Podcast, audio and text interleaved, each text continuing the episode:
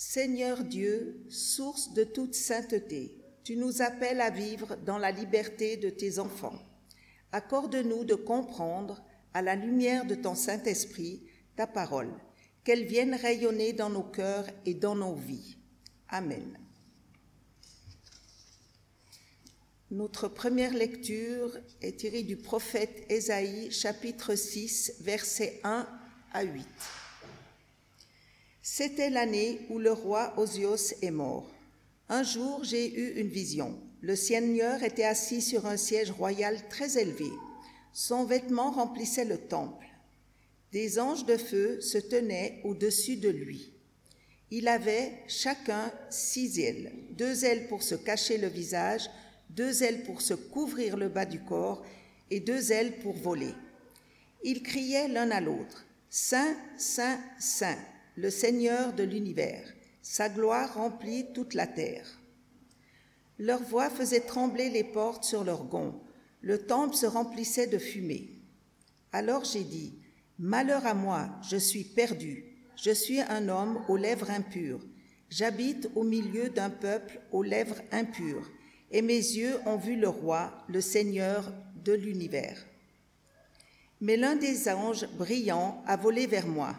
Il tenait dans sa main un charbon brûlant qu'il avait pris avec des pinces sur l'autel. Il m'a touché la bouche avec ce charbon brûlant et m'a dit, Maintenant que ce charbon a touché les lèvres, ta faute est enlevée, ton péché est pardonné. Alors j'ai entendu le Seigneur demander, Qui vais-je envoyer? Qui sera notre porte-parole J'ai répondu, Me voici, envoie-moi. Amen. Le deuxième texte est une lecture tirée de la première épître de Pierre, chapitre 1, versets 14 à 25. Obéissez à Dieu, ne suivez donc pas les désirs que vous aviez autrefois avant de connaître le Christ. Dieu vous a appelé et il est saint. Alors vous aussi devenez saints dans toute votre conduite. En effet, les livres saints disent, Soyez saints parce que moi je suis saint. Dans vos prières, vous appelez Père celui qui juge chacun selon ce qu'il a fait, sans faire de différence entre les gens. Alors, vivez en respectant Dieu avec confiance pendant que vous êtes sur la terre. La façon de vivre que vous avez reçue de vos ancêtres ne menait à rien, mais vous le savez, Dieu a payé un grand prix pour vous libérer de cette façon de vivre. En effet, il ne l'a pas fait avec des choses qui peuvent s'abîmer comme l'or ou l'argent, mais il vous a libéré avec le sang précieux du Christ, qui est comme un agneau sans défaut et sans tache. Dieu l'a choisi avant la création du monde et pour votre bien, il l'a fait connaître maintenant en ces temps qui sont les derniers. C'est par le Christ que vous croyez en Dieu qu'il l'a réveillé de la mort et lui a donné la gloire. Voilà pourquoi vous mettez votre foi et votre espérance en Dieu, l'amour des uns pour les autres. En obéissant à la vérité, vous êtes devenus purs pour aimer sincèrement vos frères et vos sœurs chrétiens. Aimez-vous donc les uns les autres de tout votre cœur. La parole de Dieu vous a fait naître de nouveau. Et cette parole n'est pas comme une graine qui meurt. Elle est vivante, elle ne meurt pas, elle dure toujours. En effet, les livres saints disent, Tous les êtres humains sont comme l'herbe, et tout ce qui les rend importants est comme la fleur des champs. L'herbe sèche et la fleur tombe. Mais la parole du Seigneur dure toujours. Cette parole, c'est la bonne nouvelle qu'on vous a annoncée. C'est une, une image tout à fait étonnante qui est donnée à Ésaïe. Une vision. Les visions, c'est des images, un peu comme un tableau qui est là pour nous faire découvrir quelque chose, pour nous inviter à ressentir quelque chose. Alors comme c'est une image, une vision qui date d'il y a quand même euh, un bout de temps en arrière, en préparant ce culte, je me suis demandé, mais est-ce qu'on n'aurait pas quelque chose de plus actuel, de plus récent, pour nous aider à saisir un petit peu de quoi ça parle un peu cette sainteté, de quoi il en retourne. Et puis, je me suis rendu compte qu'on avait eu une image tout à fait percutante, interpellante, cette semaine à Genève, mercredi même, pour être précis. On a, enfin on a, Genève a accueilli le sommet entre Vladimir Poutine et Joe Biden. À cette occasion, j'ai lu aujourd'hui qu'il y avait eu environ 3500 soldats, policiers et autres membres des forces de l'ordre qui ont été mobilisés à cette occasion. Plus des membres des Secret Service américains, plus le FBI, plus certainement le FSB russe, plus, plus, plus. On a vu des camions militaires arriver avec des quantités de barrières et de barbelés. On a vu des super pumas de l'armée quadriller le ciel, qui était d'ailleurs devenu une no-fly zone pour l'occasion. Sur le lac, dans ce U lacustre, j'ai appris qu'on parlait du U lacustre à cette occasion. On a vu des bateaux de l'armée. D'ailleurs, beaucoup ont découvert que l'armée suisse avait des bateaux à cette occasion. Rien de très impressionnant, mais quand même, on a des bateaux. Bref, tout ce branle-bas de ce combat a laissé certaines personnes tout à fait indifférentes, d'autres assez fières de se dire, eh bien oui, à Genève, on accueille quand même un, événement euh, majeur euh, d'une portée euh, cruciale, et puis d'autres étaient plutôt en colère qu'on leur boucle et leur interdise l'accès au parc de la Grange. J'ai d'ailleurs souri et été interpellé par une dame qui disait, c'était la tribune de Genève, ils ont fait un, micro-trottoir à plein palais. Puis une dame disait, oui, ben, en même temps on est en 2021, est-ce qu'ils ne pourraient pas faire ça par Skype comme tout le monde? Ça m'a fait sourire. Et en même temps, je me suis dit, ben non, parce que tout ça, y compris le protocole officiel qui va avec, ça nous montre, et ça, euh, c'est là pour nous dire que ces deux personnes, eh bien, c'est pas n'importe qui. C'est pas monsieur tout le monde. Ce sont des personnes à part, spéciales, des personnes hors du lot. C'est pas la plèbe comme nous ici. C'était très difficile d'accéder à l'un ou à l'autre. Quelques personnes ont eu droit. Des journalistes triés sur le volet ont pu passer quelques minutes avec lui. Certains seulement ont eu le droit de lui adresser leur adresser la parole ou de leur poser des questions, des questions soumises à l'avance pour vérification que ce soit bien politiquement correct. D'ailleurs, une journaliste apparemment qui n'a pas respecté cette règle avec euh, Vladimir Poutine, et puis qui aux États-Unis est une nouvelle star des médias parce qu'elle a osé poser la question qui fâche. Bref, vous prenez un peu ce sentiment qui se dégage de cet événement-là, autour de ces deux personnages, vous le multipliez par dix mille, et je crois qu'on commence à avoir un petit peu de ce que c'est que la sainteté de Dieu, quand on en parle. Puisque dire que quelque chose ou quelqu'un est saint, c'est dire que cette personne ou cette chose est à part, est complètement séparée du monde, complètement séparé du péché. Dire que Dieu est saint, c'est dire cette séparation radicale et complète d'avec ce monde, d'avec les humains aussi. J'ai trouvé, c'est Moïse dans, son cantique au chapitre 15 de, de l'Exode, il dit ceci, Seigneur, qui est comme toi parmi les dieux?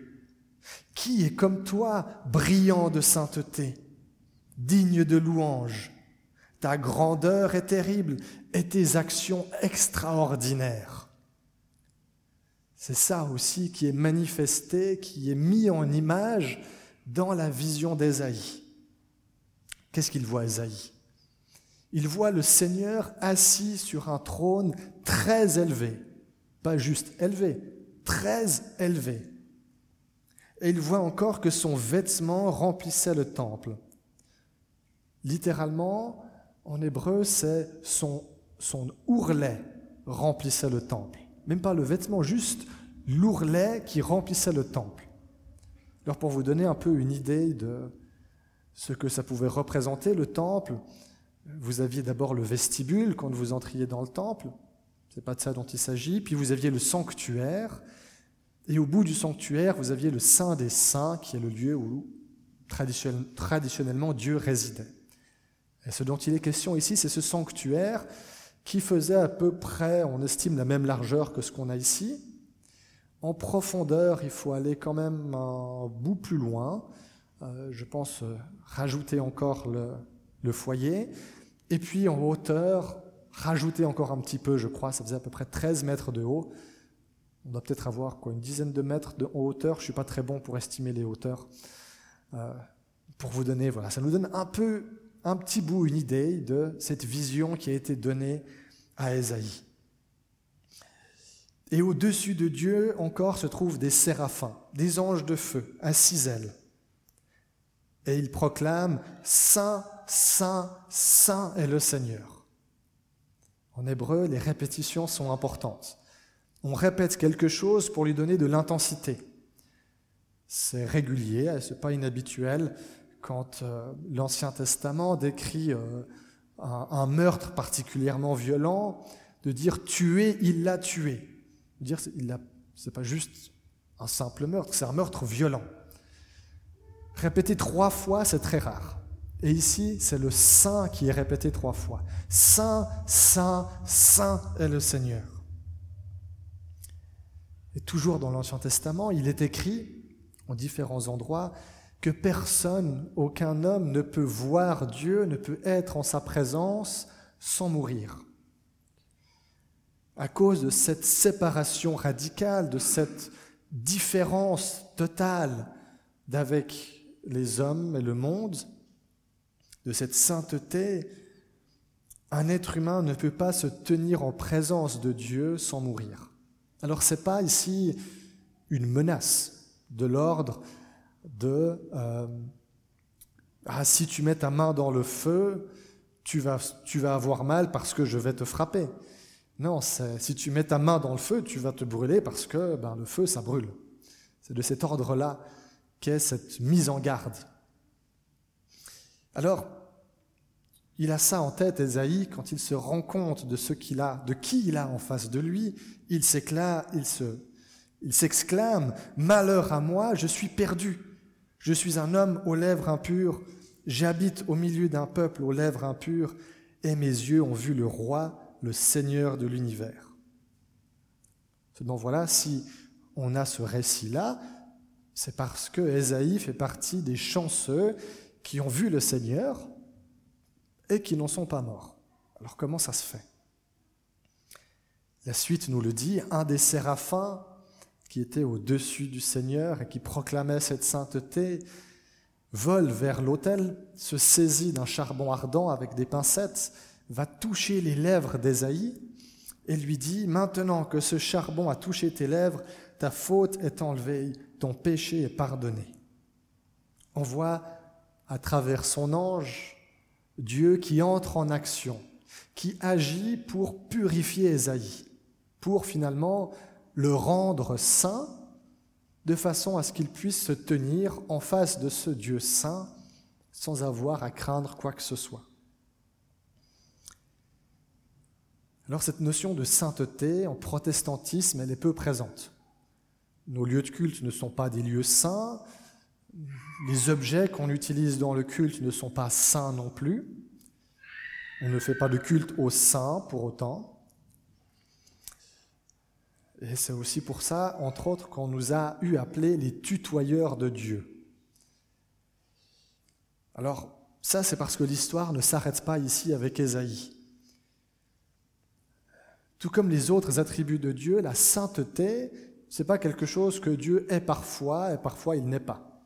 Il est tout le temps et en tout lieu saint, mais il est aussi tout le temps et en tout lieu amour, bonté, bienveillance, patience, justice,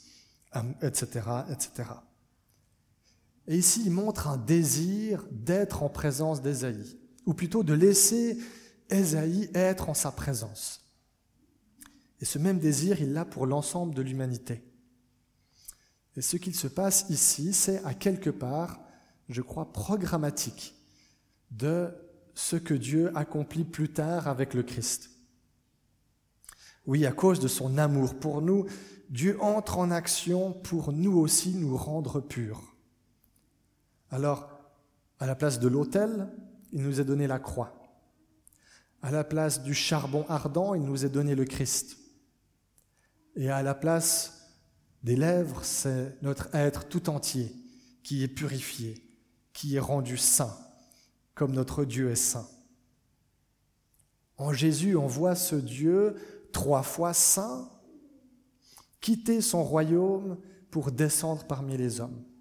Il l'avait déjà à peine initié avec Ésaïe, avec son ourlet qui déborde du sein des saints pour entrer dans le sanctuaire pour entrer dans le territoire des hommes, pour ainsi dire. En Jésus, il vient entièrement, dans toute sa sainteté, mais aussi dans toute humanité, parmi nous. Et c'est ce Dieu saint, incarné, qui vient mourir sur la croix et ressusciter pour que nous soyons saints. C'est ce que Pierre écrit dans sa première épître. Dieu vous a appelé et il est saint. Alors vous aussi devenez saints dans toute votre conduite. En effet, les livres saints disent, Soyez saints parce que moi je suis saint. Paul, dans son côté, quand il s'adresse aux croyants, il dit, Vous les saints, aux saints qui habitent telle région. Oui, à cause du Christ, nous sommes saints. Vous êtes des saintes et des saints. Et nous pouvons nous tenir aujourd'hui devant Dieu en sa présence sans avoir peur, parce que à cause du Christ, nous pouvons tutoyer Dieu. Nous pouvons tutoyer ce Dieu saint parce que nous le sommes aussi. Mais ça signifie aussi que nous sommes à notre tour séparés, distincts du péché et du monde. Alors vous sentirez peut-être ici une tension, parce que ce n'est pas vraiment notre expérience de tous les jours, cette séparation. Cette tension, Jésus lui-même, il en prend acte dans sa prière sacerdotale en Jean 17. Je vous en lis un tout petit extrait. C'est Jésus qui parle, qui prie Dieu et qui lui dit, Je leur ai donné ta parole, et le monde les a haïs, parce qu'ils ne sont pas du monde, comme moi je ne suis pas du monde. Je ne te prie pas de les ôter du monde, mais de les garder du mal. Ils ne sont pas du monde, comme moi je ne suis pas du monde. Sanctifie-les par la vérité, ta parole est vérité. Comme tu m'as envoyé dans le monde, moi aussi je les ai envoyés dans le monde. Nous voilà donc appelés à être dans ce monde, mais sans vraiment lui appartenir. Et là, à quelque part, la boucle est bouclée avec le récit d'Ésaïe. Le récit qui se terminait ainsi. Alors j'ai entendu le Seigneur demander, Qui vais-je envoyer? Qui sera notre porte-parole? J'ai répondu, Me voici, envoie-moi. Pour essayer maintenant de nouer la gerbe, de résumer rapidement un peu ce qu'il en est, ce Dieu qui est le nôtre est un Dieu saint, trois fois saint c'est-à-dire séparé, distinct du monde, du péché et du mal. De notre côté, on est loin d'être ainsi saint a priori, si ce n'est pour le Christ. Nous ne pouvons donc pas nous appuyer sur nos propres actions ou nos propres possessions pour oser nous tenir en présence de Dieu. Si nous le pouvons, c'est parce qu'en Jésus-Christ, ce Dieu trois fois saint est mort et ressuscité pour que nous soyons saints et pour nous appeler à vivre au cœur de ce monde avec toutes ces contradictions, avec toutes ces souffrances, avec toutes ces difficultés, tous ces propres saints, et manifester par nos vies, nos paroles, nos actions, notre manière d'habiter ce monde, cette appartenance à Dieu, cette sainteté que nous avons et que nous avons reçue par pure grâce. Amen.